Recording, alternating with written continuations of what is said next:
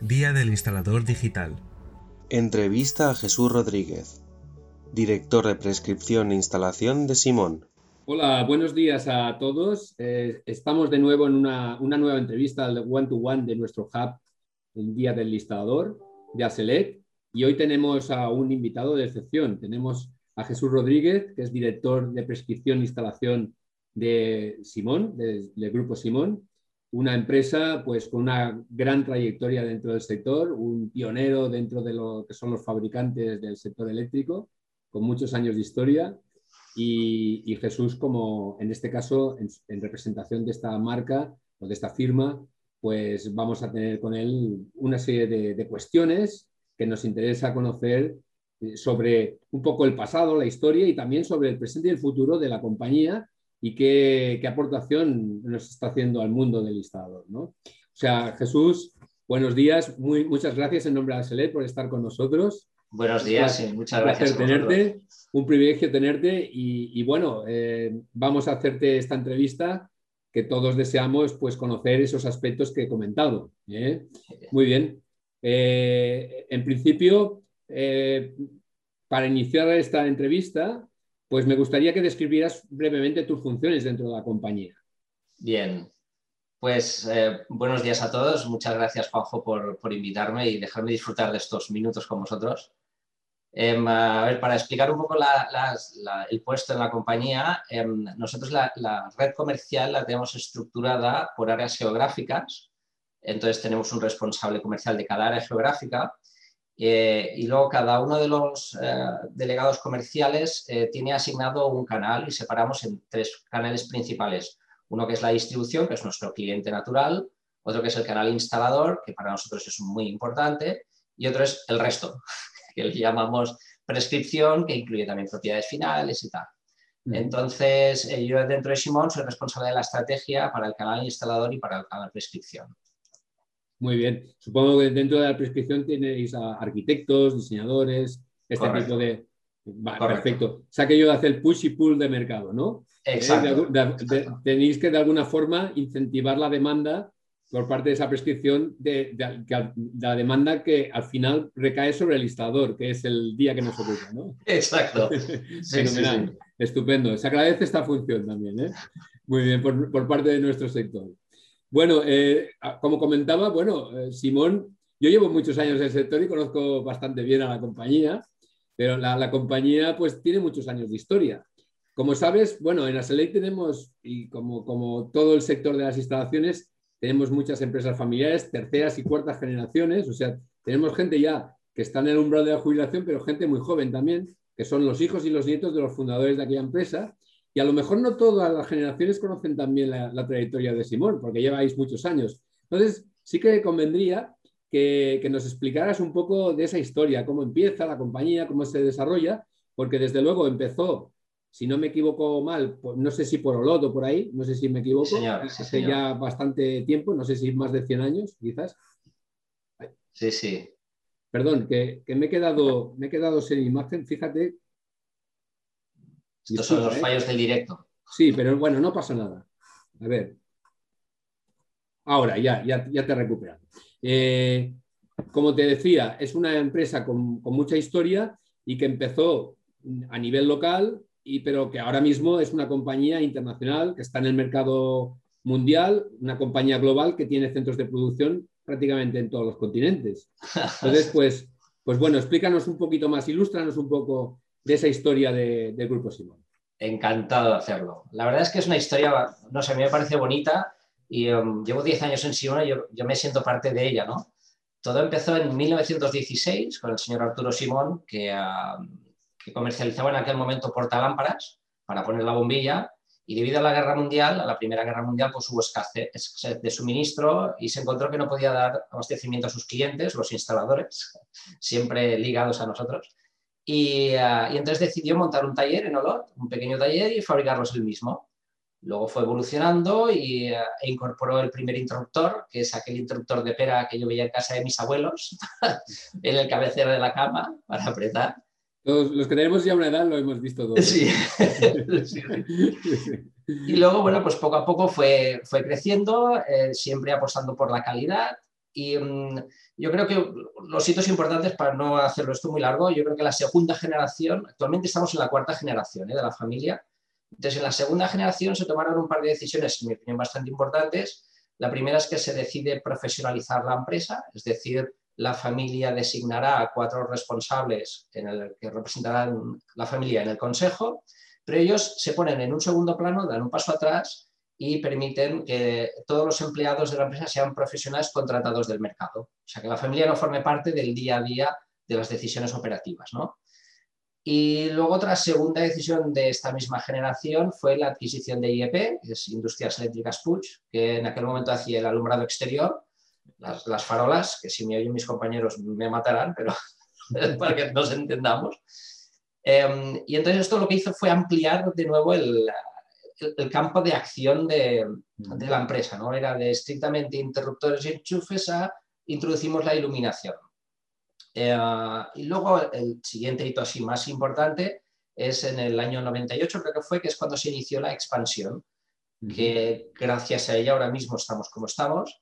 Empezamos la, expansión geográfica y ahora mismo estamos eh, con presencia en más de 90 países. En total somos aproximadamente unos 4.000 empleados y, eh, el, consolidado tenemos unas ventas de más de 330 millones, lo que nos ha hecho soportar pues, los baches del 2008 y el bache del COVID y todo esto, pues al final todo se va equilibrando. Fueron decisiones muy, muy importantes. Yo creo que...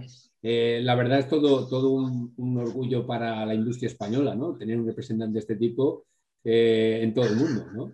¿Eh? en el mercado global. Perfecto. No, no, porque eh, a nivel de, yo me acuerdo en los años 80 y tal, que Simón se conocía por, por, por las series de los mecanismos, ¿no? Principalmente, pero esto, esto cambió mucho. ¿eh? como tú dices, han ido incorporando líneas de productos, servicios, etcétera. Y sí, sí, ¿quién, ¿Quién no ha conocido la Simón 75? ¿no?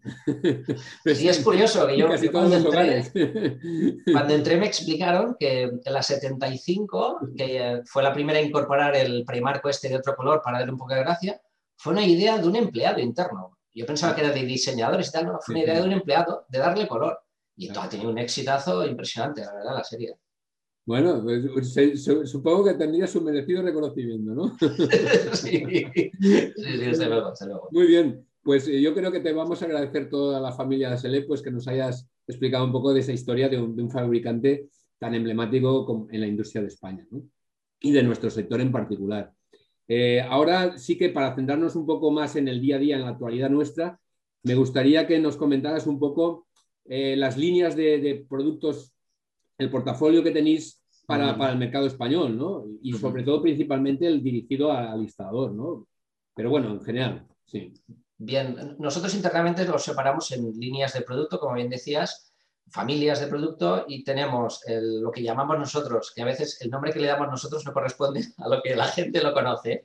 Pero le llamamos, suele, pasar. Le llamamos, hay una familia que le llamamos pequeño material eléctrico que engloba todo lo que son interruptores, enchufes y derivados, ¿no? Eh, luego tenemos otra gama que le llamamos control de iluminación, que lo que hace son dispositivos electrónicos que gestionan la luz de cualquier manera. Muy bien. Eh, tenemos otra familia que le llamamos Connect, que engloba los productos de, de, conectividad en el puesto de trabajo. O sea, pues las cajitas estas que están en las mesas, con una tapita que dentro tienes el RJ, el HDMI y un enchufe, cosas así, pues esto. Perfecto. Luego tenemos lo que es la gama de iluminación interior, que en este caso todo lo que tenemos es de tecnología LED, y la gama de iluminación exterior, que ah, aquí estamos haciendo la transición a LED, o sea, ya tenemos una muy amplia gama LED, pero todavía conservamos em, algunas luminarias eh, antiguas, permíteme decir, con tecnología antigua, que no es LED. Y por último, el puesto de recarga vehículo eléctrico que ahora está bastante de moda. o sea, os vais, a dirigir bastante al, mercado de la Smart City y todo esto, ¿no? Con sí. la, iluminación LED, los puntos de recarga. Totalmente, importante, emergente importante, ¿no? Sí, sí. Estamos en alguna colaboración con ayuntamientos en, este sentido, sí, sí. Estupendo. Muy bien, y de alguna forma, ahora tenemos más claro un poco el, core business, está claro que son los mecanismos y, y todos estos sistemas de automatización del, smart home y tal, ¿no? principalmente, pero bueno, vemos que, hay una amplia gama de, líneas de, producto. Eh, pero en cuanto a lo que es el futuro más inmediato, algún proyecto emblemático, algo que a destacar. Eh, a ver, de cara a... Novedades, digamos, de cara a que se puedan ya presentar de, forma sí. sí. La verdad es que ahora estamos de celebración, como, quien dice, estamos en pleno lanzamiento de un nuevo producto que acaba de salir del horno, que es la nueva serie 270, que ah, es, bueno, es una gama de mecanismos que ah, lo que le hemos posicionado como una gama media para entendernos al entorno de la 27, la serie 27, que la parte mecánica ya incorpora un montón de innovaciones que si quieres te comento, pero además la novedad es que incorpora el IoT. Supongo que conocéis la, serie 100 que salió hace unos 5 años o así. Eh, fue la primera serie que incorporó el IoT o la conectividad a la nube en, ah, en mecanismos sin necesidad de mochilas o pastillas y tal, sino todo incorporado dentro del mecanismo. En el caso de la 100 lo que, lo que necesitábamos era un enchufe especial que hacía de hub para conectar todos los dispositivos a este hub y al router y a, Internet. ¿no? Pues después de cinco años em, hemos aprendido, hemos evolucionado y lo que hemos hecho es coger todo ese aprendizaje y esa tecnología y democratizarlo. Es decir, llevarlo a una serie de gama media. Entonces, esta serie, la nueva serie, la Simon 270, eh, es una gama electrónica, o sea, puede ser mecánica o electrónica, y en, las, en los dispositivos que son electrónicos ya viene incorporado la conectividad. Y desde el primer dispositivo, es decir, no necesitamos hub. De esta manera es más sencillo. Si tú tienes una persiana eléctrica en casa, te compras la 270 electrónica y con ese interruptor, ese mecanismo de control de persianas, ya lo puedes conectar a tu wifi y con esto a tus asistentes de voz, a través de la app de teléfono, programarlo, automatizarlo, accionar a distancia, lo que sea. Cualquier eh, vivienda nueva ya no se comprende sin eso. Correcto. Eh, es algo que nos hemos dado cuenta. Em, eh, hoy en día, ¿quién no tiene algo conectado a Internet? O bien un asistente de voz, por no decir marcas, o bien un dispositivo que también, una báscula que puedes seguir tu peso en, el, en la app. O sea, Hoy en día estamos totalmente rodeados de esto. Yo creo que es, no es una tendencia, es una realidad. Y obviamente nosotros no nos queríamos quedar fuera de esto. Cuando sacamos la Simon 100, quizás estaba enfocado a un nicho de mercado algo más, eh, más exclusivo, más pequeño. Y lo que hemos pretendido es, pues eso, llevar, darle acceso de esta tecnología a todos los hogares. Estupendo. Bueno, de hecho, yo decía que ya no se comprende, pero es que realmente, regulatoriamente, ya el código técnico ya indica lo de la gestión activa de la demanda y todo esto. O sea, que prácticamente, que además ya no solamente tiene incidencia en la obra nueva, sino cualquier rehabilitación, digamos, mayor, ¿no? O sea que supongo que habéis hecho bien los números y habéis hecho unas previsiones muy optimistas de, cómo va a evolucionar el mercado en torno a ello, ¿no? Pero bueno, yo creo, yo creo que es importante que, nuestros seguidores a, través de, este hub, los instaladores, conozcan esta realidad, que además porque la, siguiente pregunta va a ir un poco relacionada con las capacidades y habilidades del, listador actual, ¿no? Y, que esa digitalización se, debe incorporar a, las capacidades del sector, ¿no? Ya ¿no? Ya no es un plus, ya no es un plus, es ya un, un, requerimiento básico. ¿eh? Y entonces, ya que yo he introducido un poco ya la, siguiente pregunta, eh, o si quieres añadir algo más, pero sí que me gustaría que nos hablaras de cómo veis desde, desde Simón, con, la capacidad, autoridad y conocimiento que tenéis del sector y evolución del mercado, cómo veis la figura del listador en cuanto a competencias, capacidades que se requieren ya hoy en día para, poder ser competitivo en un mercado que está cambiando mucho. Estamos en plena transición eh, ya no energética, sino también digital, y eso conlleva, antes hablábamos fuera de micro de que el mercado está repuntando, de que, somos un servicio básico, pero un servicio distinto, totalmente distinto. O sea, además el mundo cada vez es más eléctrico, ¿no? Eh, de alguna manera vamos a prescindir de gas eh, o parte de ese gas, de carbón, por supuesto, y esto va a ser sustituido o emplazado por electricidad de origen renovable, pero eso también se ha de gestionar de manera inteligente, ¿no? Entonces, en todo ese entorno que yo te describo ahora, ¿Tú cómo ves al listador y, qué competencias eh, de alguna manera eh, dirías que serían exigibles para él? Bien, yo por, enmarcarlo, a ver, entendamos que esta transición energética va de la descarbonización, es decir, consumir energías eh, que no eh, aporten CO2 a la atmósfera, esto implica renovables, em, por lo tanto, más instalaciones de energías renovables, implica la distribución de la energía, es decir, producirla donde se necesita, con lo que se crearán más eh, generadores de energía más pequeños, eh, y luego compartir la energía, lo que implica control, implica digitalización, implica tecnología. O sea, al final todo va en el entorno de em, digital, como decías tú, tecnología, em, electrónica, o sea, un mundo cada vez más técnico, ¿no? Entonces, eh, yo creo que por, por, por, englobarlo a grandes rasgos, ¿eh? yo creo que hay una capacidad de adaptación, que es una capacidad básica que deben tener los instaladores, es adaptarse a toda esta evolución que está sucediendo, porque ayer fueron las fotovoltaicas, pues hubo la época hace 20 años de sembrar todo fotovoltaicas o de molinos, y hoy es el vehículo eléctrico y mañana será otra cosa, pero es que esto va a correr cada vez más rápido.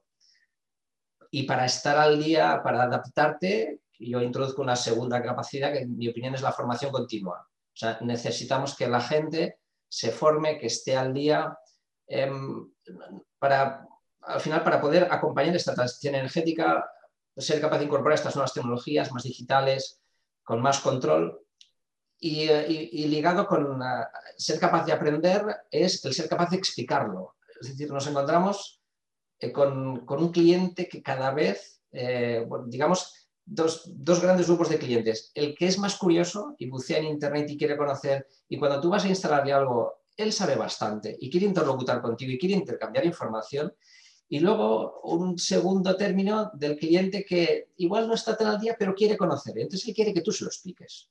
Y quiere que se lo expliques de manera que él lo entienda. Y si tienes que explicar algo, tienes que saber de qué va.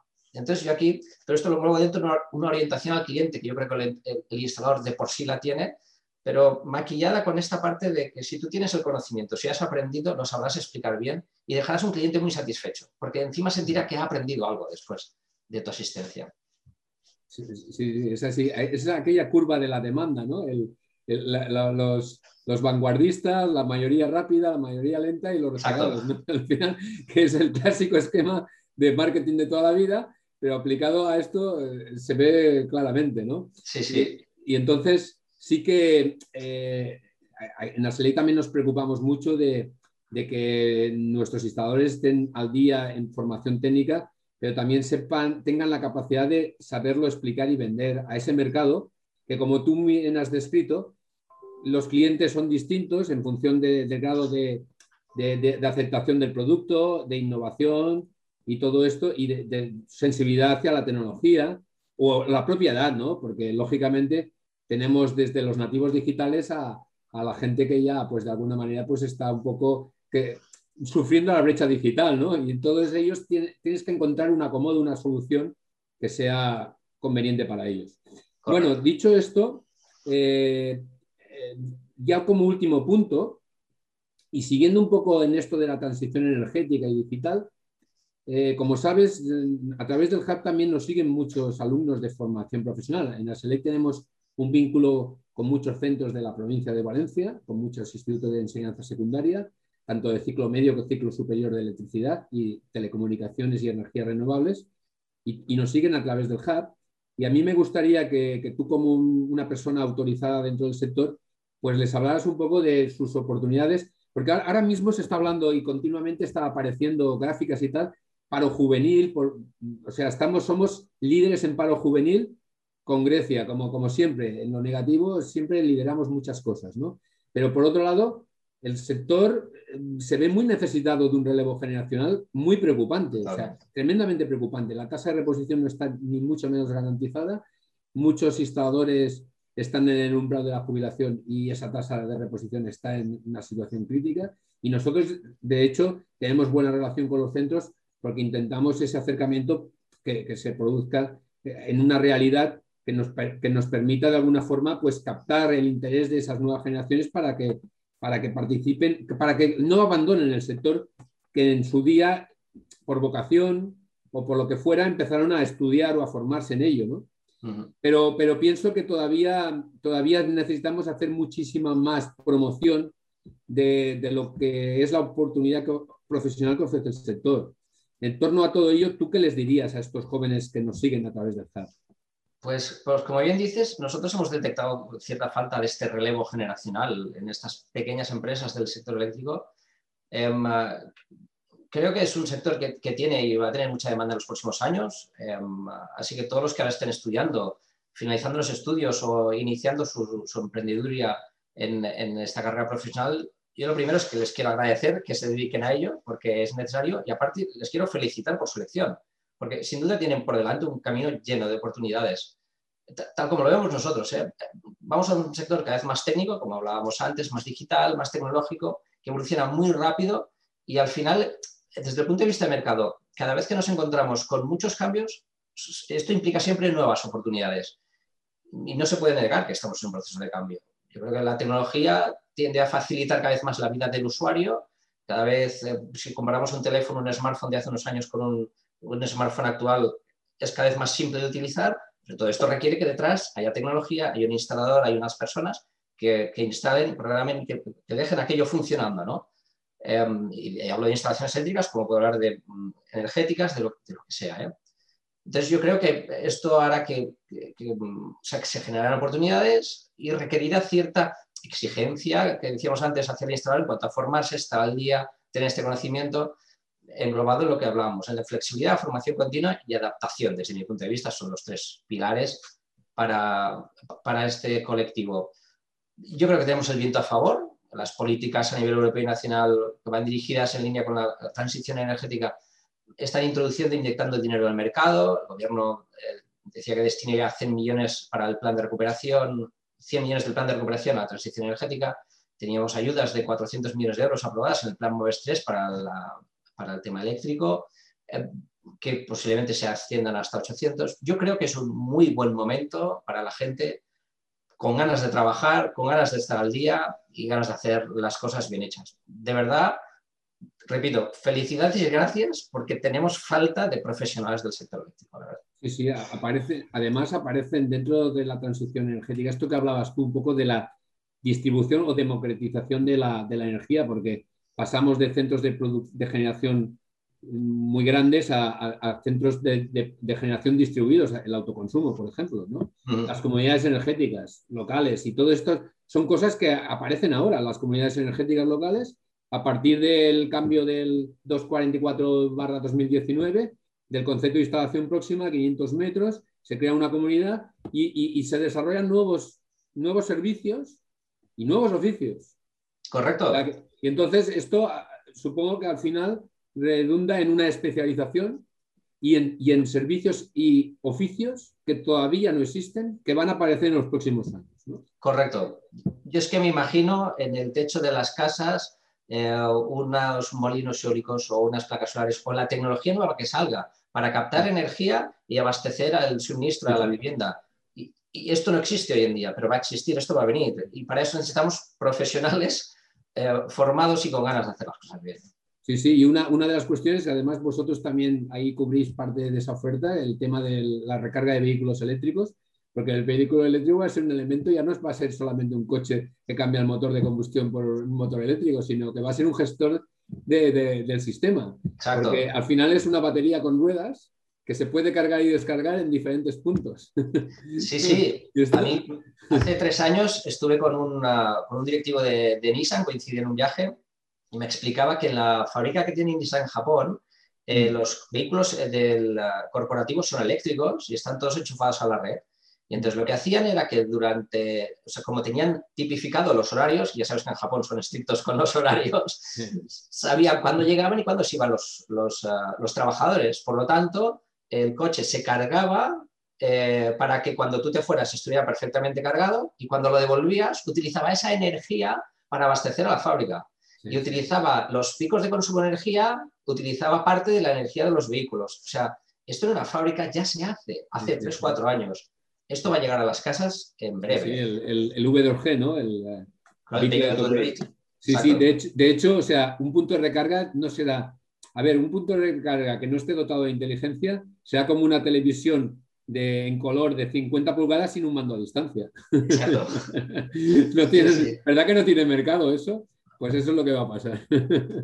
bueno, pues oye, eh, Jesús, yo nada más decirte que muchísimas gracias, ha sido un placer eh, estar contigo. Yo sé que, el tiempo también apremia ¿no? a todos y tal, pero la verdad es que me, pasaría horas charlando contigo de estos temas porque seguro que nos apasionan a ambos. ¿no? Y, en, nombre de la SELEC y en el mío propio, muchísimas gracias. En nombre también de los que nos siguen y, también gracias a ellos por, por, atender de alguna forma a nuestro hub.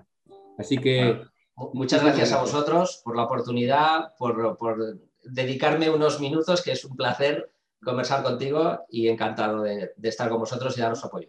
Gracias a vosotros y además esperamos que este año nos expliquéis cosas nuevas en torno a algunas de las cosas que has apuntado hoy en día. O sea que... Hay, hay, hay cosas en el horno que van a salir este año. Vamos a tener mucho de qué hablar, ya verás. Fenomenal, pues estamos hambrientos. Muy bien, Juanjo. Bueno, un placer. Un saludo. Un, abrazo. un saludo a todos. Muchas gracias por seguirnos. Día del Instalador Digital, una iniciativa de ASELEC.